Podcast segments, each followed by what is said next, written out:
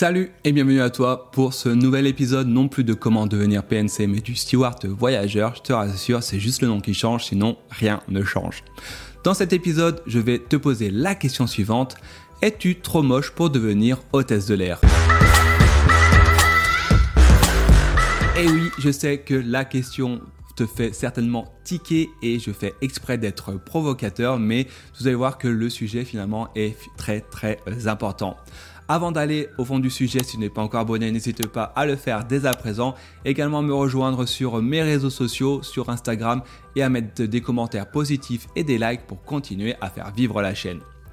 Aujourd'hui, comme je te l'ai dit, on va s'intéresser pour savoir si oui ou non tu es euh, graphiquement optimisé pour devenir euh, PNC. Je suis trop belle, ça m'émeut, ça me...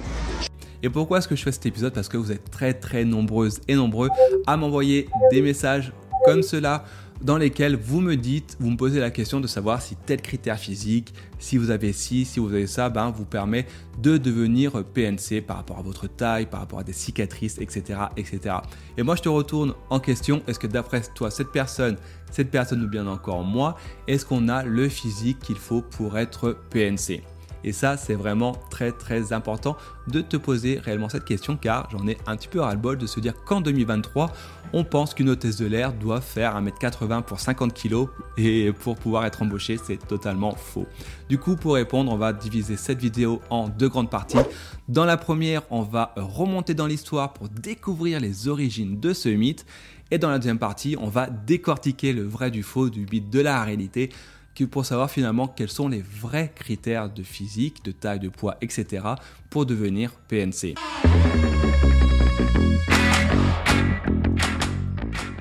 Première partie de cette vidéo et on va remonter dans le temps pour découvrir les origines de notre métier et l'origine de ce mythe. Et pour ce faire, on va retrouver la toute première hôtesse de l'air qui, tenez-vous bien, était un homme et qui s'appelait Heinrich Kubis, en fait c'était un Allemand, il fut considéré, il est toujours considéré comme le premier steward en 1912, il était membre d'équipage non pas d'avion, dans un avion, mais dans les fameux euh, Zeppelins qui traversaient la planète au début du XXe siècle et était également, pour l'anecdote, membre d'équipage dans le Zeppelin qui s'écrasa euh, aux États-Unis dans le New Jersey, mais euh, par son intelligence, il eut l'idée de sauter par la fenêtre lorsque le Zeppelin était assez proche du sol et donc du coup il survécut, euh, il mourut du coup dans les années 1979. Pour trouver finalement la vraie première hôtesse de l'air, il faut aller un peu plus loin dans le temps, en 1930, pour trouver une femme qui s'appelle Helen Church et qui est passionnée euh, d'aviation. Hélène, elle passe son brevet des pilotes, c'était l'une des rares femmes à le faire euh, à l'époque, et n'a qu'une idée en, tête, pardon, c'est devenir euh, commandant de bord. Évidemment, à cette époque, dans les années 1930, c'est juste impossible pour une femme d'accéder à, ce poste, mais elle n'a vraiment que cette idée en tête et vraiment que cette envie. Du coup, qu'est-ce qu'elle fait? Eh ben, elle va euh, réussir à obtenir rendez-vous avec le numéro 1 de la compagnie aérienne une BAT, qui s'appelait alors la Boeing Air Transport, et qui finalement plus tard se dénommera la United Airlines. Eh ben, elle obtient un rendez-vous dans les années 30 avec le number 1, le, grand directeur, et réussit à se faire euh, embaucher euh, afin de devenir non pas commandant de bord, mais membre d'équipage avec le statut d'infirmière. Pourquoi le statut d'infirmière? Bah, Tout simplement parce que l'aviation, à ce moment-là, bah, l'aviation civile du moins, n'en est euh, qu'à ses débuts. Et le fait d'avoir une infirmière, eh ben Hélène a dit que c'était bien pour les passagers, étant donné que ça allait les rassurer, étant donné que cela faisait très très peur de prendre l'avion au début du XXe siècle. Et le succès est tel que euh, quelques mois plus tard, la future United Airlines décide d'embaucher de nouvelles infirmières euh, à bord car cela a été très apprécié par les passagers. Et c'est également à ce moment-là que les premiers critères physiques firent leur apparition, car pour la BAT, afin de devenir membre d'équipage, en plus d'être infirmière, il fallait mesurer 1m58 et peser maximum 52 kg et avoir 25 ans maximum. Et oui, les origines viennent de là. Avec le temps et le développement de l'aviation civile, le critère d'infirmière finit par disparaître, mais pas celui de taille ou de poids. également à ce moment-là, avec le temps dans les années 1950, 60, 80, également les hôtesses de l'air se devaient d'être célibataires, de ne pas être mariées afin de pouvoir faire ce métier. Et là, peut-être que tu te poses la question de savoir finalement pourquoi est-ce que finalement il fallait qu'il y ait ce critère physique et qu'il n'y avait que des femmes. Et eh bien pour une raison toute toute bête, hashtag MeToo. Et eh bien à cette époque, il n'y avait quasiment que des hommes qui empruntaient euh, l'avion, des hommes d'affaires, des célébrités. Il y avait quelques femmes évidemment, mais qui étaient finalement une minorité. Et en fait, les hommes, quand ils prenaient l'avion, avaient qu'une envie, se retrouver comme à la maison à bord de leur euh, Boeing. Et en fait, à bord de leur Boeing, pour se retrouver comme à la maison, bah, à la maison, on avait euh, maman, on avait leur épouse qui s'occupait d'eux, et bah, dans l'avion, tant qu'à faire, autant que ce soit également une femme, et qui plus est, une femme à la physique, au physique du moins plutôt sympathique, afin qu'ils se sentent encore plus euh, glorifiés également afin ben, de nourrir leur fantasme que potentiellement ils puissent aller à l'hôtel avec la fameuse hôtesse de qui s'est occupée d'eux durant le voyage. Et oui, l'origine du mythe vient de là. Et d'ailleurs, ça a atteint son paroxysme avec la Panam, euh, Pan American Airlines, qui allait jusqu'à peser les hôtesses de l'air avant chaque vol pour s'assurer qu'elles ne dépassent pas le poids maximum autorisé. Et oui, autant vous dire qu'on est bien allé loin dans la bêtise.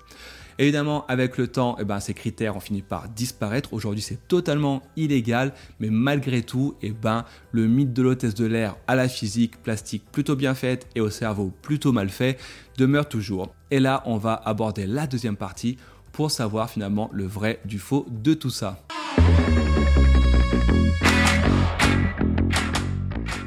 Deuxième partie, comme je te l'ai dit, on va décortiquer le vrai du faux, le mythe de l'arrêté pour finalement savoir si oui ou non il y a un physique idéal pour devenir hôtesse de l'air ou steward. On va commencer avec la taille.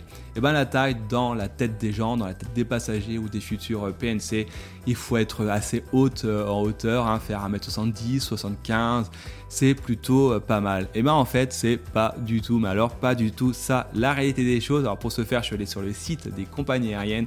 Par exemple j'ai pris Emirates, au minimum il faut faire 1m60 et pouvoir atteindre les 2m12 en hauteur, donc avec les bras levés. Chez EasyJet, il faut faire au minimum 1m57 et au maximum 1m90. La même chose chez euh, British Airways. Et par exemple, pour la compagnie nordique SAS, il faut également faire entre 1m60 et 1m90.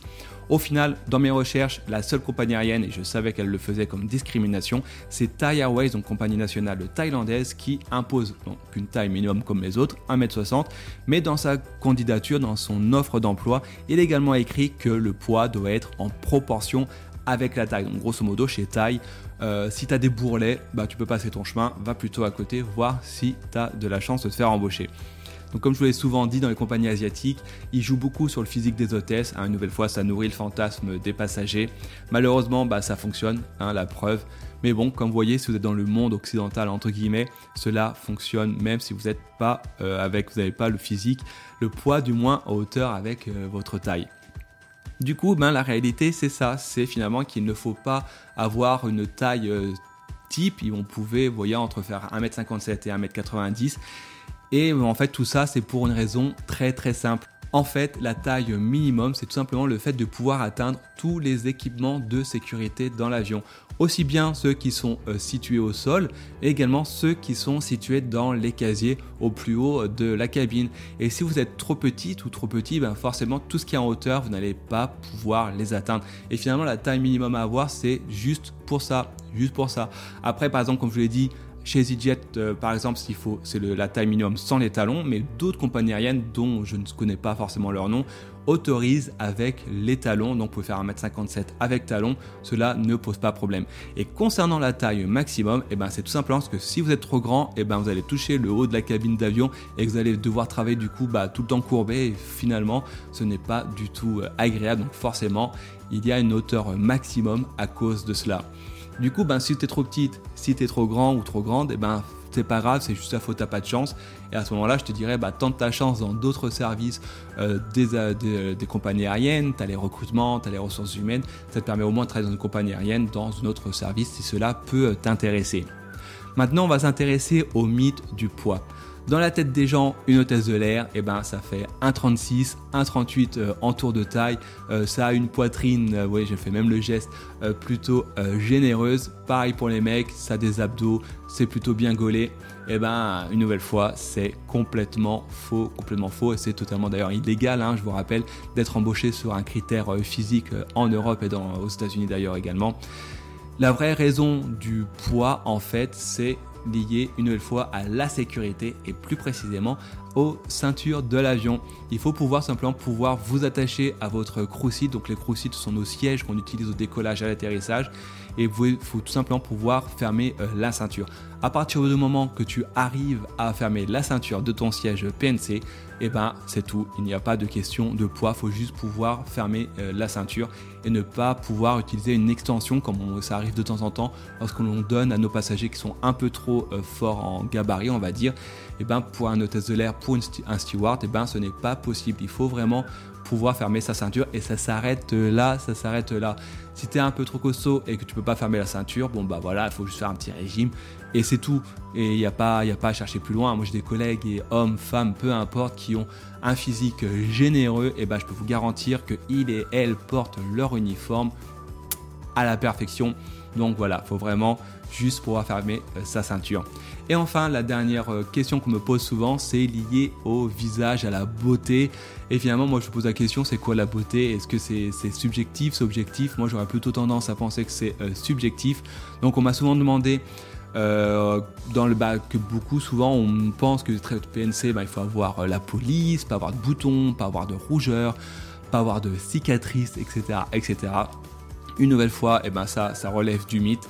La réalité des choses, c'est que oui, tu peux avoir euh, des boutons. Une nouvelle fois, la seule chose qui sera importante, c'est que ces aspects physiques ne portent pas atteinte à la sécurité euh, des vols. Et c'est tout. Voilà, c'est tout. Tu peux avoir des lunettes, du moment que ça corrige ta vue, il n'y a aucun problème.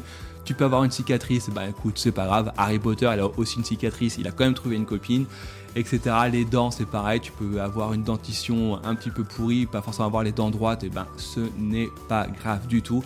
Une nouvelle fois, la beauté, je répète, c'est subjectif, ce n'est pas euh, objectif. Donc à partir de là, il n'y a aucun problème pour postuler.